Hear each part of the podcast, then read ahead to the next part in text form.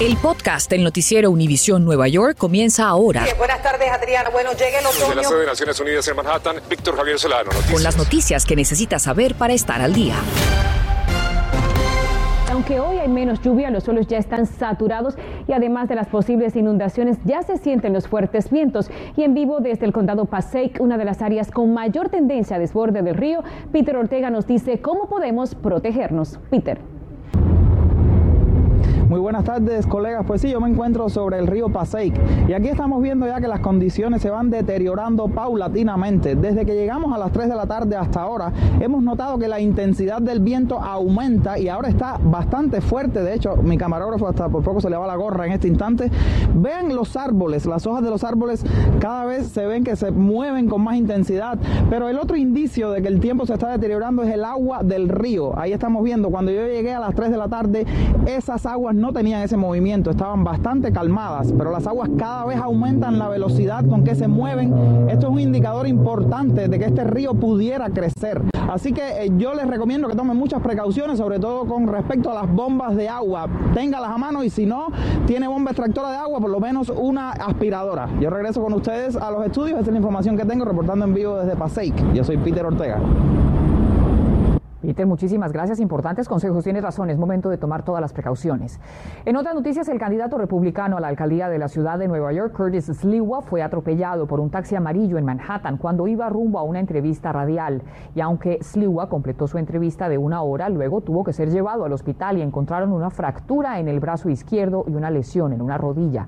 El accidente ocurrió poco después de una entrevista que tuvo con nosotros, la cual tendremos más adelante. Y hace poco más de una hora entró en efecto el mandato de vacunación para todos los trabajadores municipales de la ciudad de Nueva York. Y aunque esta mañana volvieron a salir a protestar, no lograron un acuerdo y siguen siendo miles los que no han cumplido con la nueva regla de no vacunarse durante el fin de semana. El lunes, la falta de trabajadores podría generar un fuerte impacto en servicios esenciales como la respuesta policial, el servicio de ambulancias y la recolección de basura. Tenemos cobertura en equipo sobre el posible impacto en nuestras comunidades y comenzamos con Berenice Garner, quien se encuentra en Midtown, donde hace poco los bomberos ofrecieron una conferencia de prensa. Bere, ¿qué pronostican ellos para el lunes? Cuéntanos.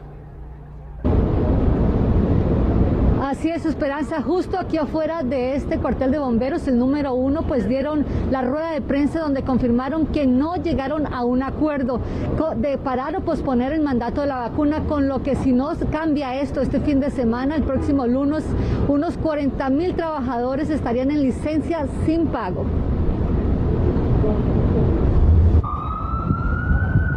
¿Se imaginan necesitar una ambulancia o un carro de bomberos y que no llegue o no llegue a tiempo? ¿Cómo lo vamos a hacer? ¿Eh? Si alguien se pone malo, ¿a quién van a llamar?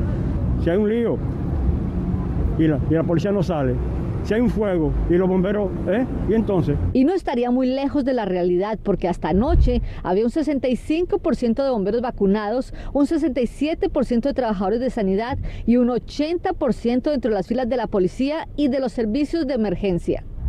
Eso quiere decir que las ambulancias correrían con un 20% menos de su fuerza laboral. Así que revisamos las estadísticas más recientes publicadas en la página de la ciudad y en la última semana de julio y la primera de agosto se reportaron un total de 25.358 llamadas a los servicios de emergencia, con un tiempo de respuesta de 8 a 9 minutos en promedio. Si se repitiese ese patrón en las próximas dos semanas, eso quiere decir que unas 5.000 llamadas se quedarían sin responder. Si usted tiene una emergencia y llama al 911, se va a demorar más en llegar esa ambulancia. Deberían ponerse de acuerdo, sí, porque eh, eso es un, es un caos. Precisamente mientras los sindicatos que representan a los más de 300 mil trabajadores municipales negociaban con la ciudad, el alcalde y sus comisionados trabajaban en un plan de contingencia. El plan B incluye, por ejemplo, que el departamento de la policía reasigne el personal que no hace patrullajes para que salga a las calles y además también pararon todos los entrenamientos que tenían planeados. Los bomberos, por su parte, esperan tener varios cuarteles corriendo con un mínimo de personal. El alcalde aún espera que este fin de semana muchos trabajadores se vacunen ya que tendrían clínicas por toda la ciudad. Si usted lo hace puede presentar ese carnet el lunes en su trabajo que es cuando entraría en vigor este Manhattan. en vivo desde el cuartel número uno de bomberos en Manhattan, Bernice Garner, de regreso al estudio. Estás escuchando el podcast del noticiero Univisión Nueva York. Y con la lluvia que podría estar impactándonos y la acumulación de basura que ya se puede ver en algunos sectores, la pregunta es cómo se puede ver su salud afectada por estos malos olores. Nos enlazamos en vivo con Alejandro Condis, quien salió a investigar qué tan dañino es para la salud el estar expuesto a estos gases tóxicos. Esperanza, muy dañino, tan dañino como las enfermedades que pueden propagar los animalitos que se ven atraídos por esta cantidad de basura. Y si esto le parece suficiente, miren el basurero improvisado que hay en esta esquina y que además se ve todo en peor porque el viento fuerte que está azotando esta zona hace que la basura vuele literalmente por todos lados.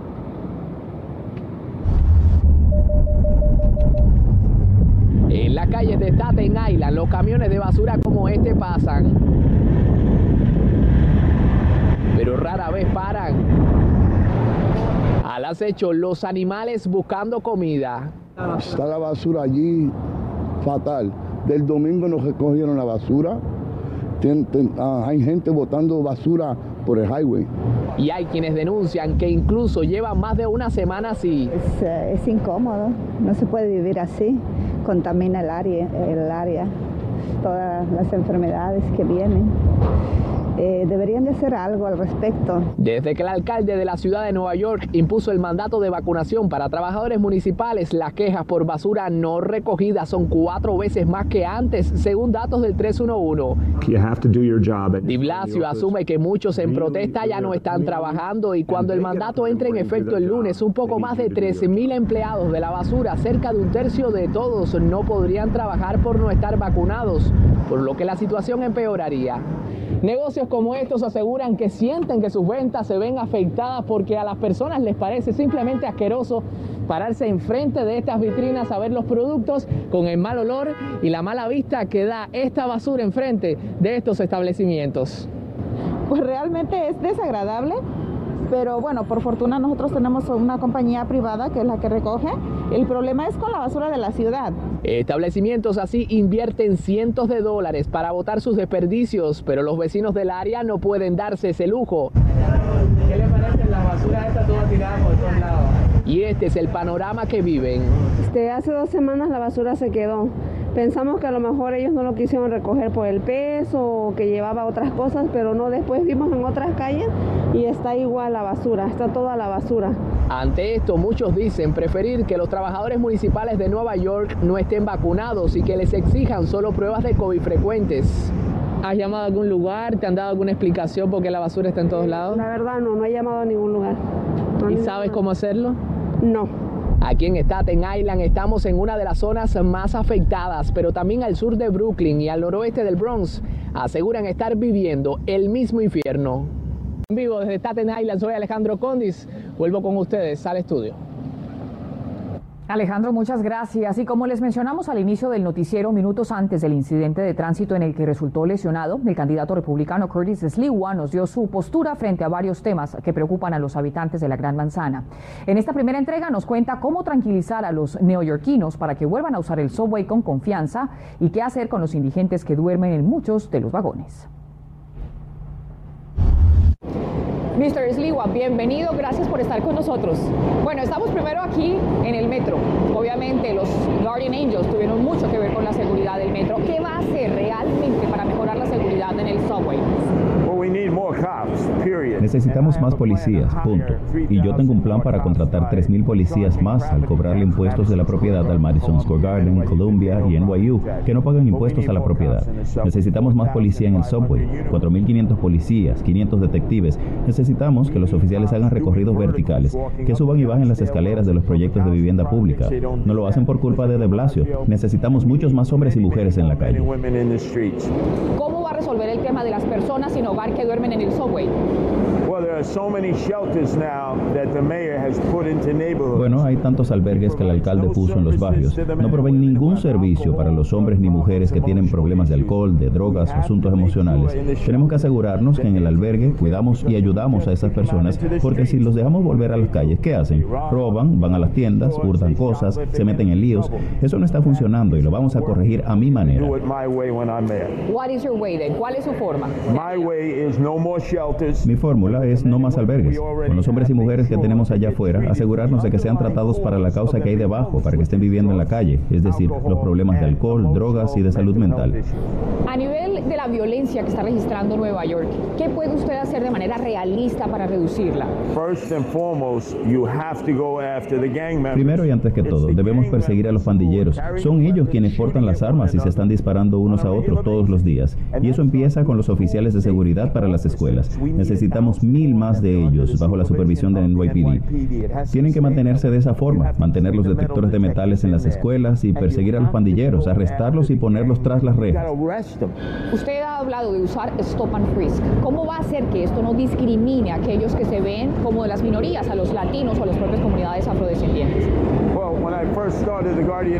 Cuando empecé los Guardian Angels, fui arrestado 76 veces. Tuve que vivir stop and freeze porque la policía no me creía que no llevaba armas. Sé lo ofensivo que puede ser, pero si usted tiene una duda razonable, ve a jóvenes con maletas, intercambiándolas de manera sospechosa, es probable que lleven armas y municiones. Ahí tiene que haber detención, cuestionar y cateo. Duda razonable, no como cuando el alcalde Bloomberg detuvieron a 700 mil jóvenes, de mayoría de color. No se puede usar excesivamente. Y Nueva Jersey abre el periodo de solicitudes para el Fondo de Trabajadores Excluido, así que prepare su celular para escanear información vital en la siguiente historia. Romy Cabra nos explica los pasos a seguir para pedir la ayuda. Nueva Jersey destinará 40 millones de dólares en fondo a los trabajadores excluidos de ayudas federales durante la pandemia. Y entrando a este website oficial del Estado, usted podrá conocer los pasos para solicitar la ayuda, si es elegible y los documentos requeridos. Pero apresúrese a solicitarla, pues según miembros de la organización Made the Road New Jersey, esta ayuda no alcanzará ni a la mitad de los 500 mil trabajadores excluidos que tiene el Estado. Estimamos que es casi un, mil millón de dólares que se requiere para dar un alivio verdadero, ¿no?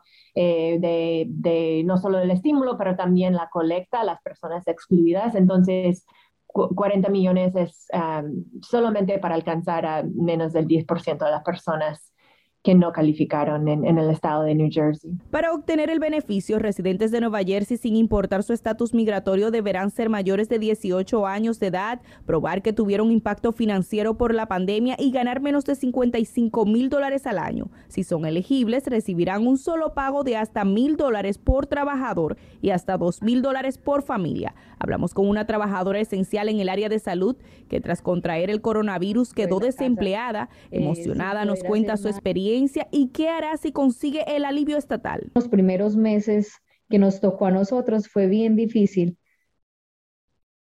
y sin el dinero suficiente para pagar los biles porque no está entrando el, no, sin recibir cheques, sin, sin recibir nada. ¿Cómo podría decir usted que esta ayuda le puede beneficiar? Espero vamos a calificar con la ayuda de Dios. Estamos ya llenando la solicitud. ¿Y qué haría usted, Mariana, cuando reciba esa ayuda del, del gobierno? Bueno, ahora mismo tenemos la cuenta de luz todavía grandecita, sin cancelar y, y pagar unas deudas que tenemos.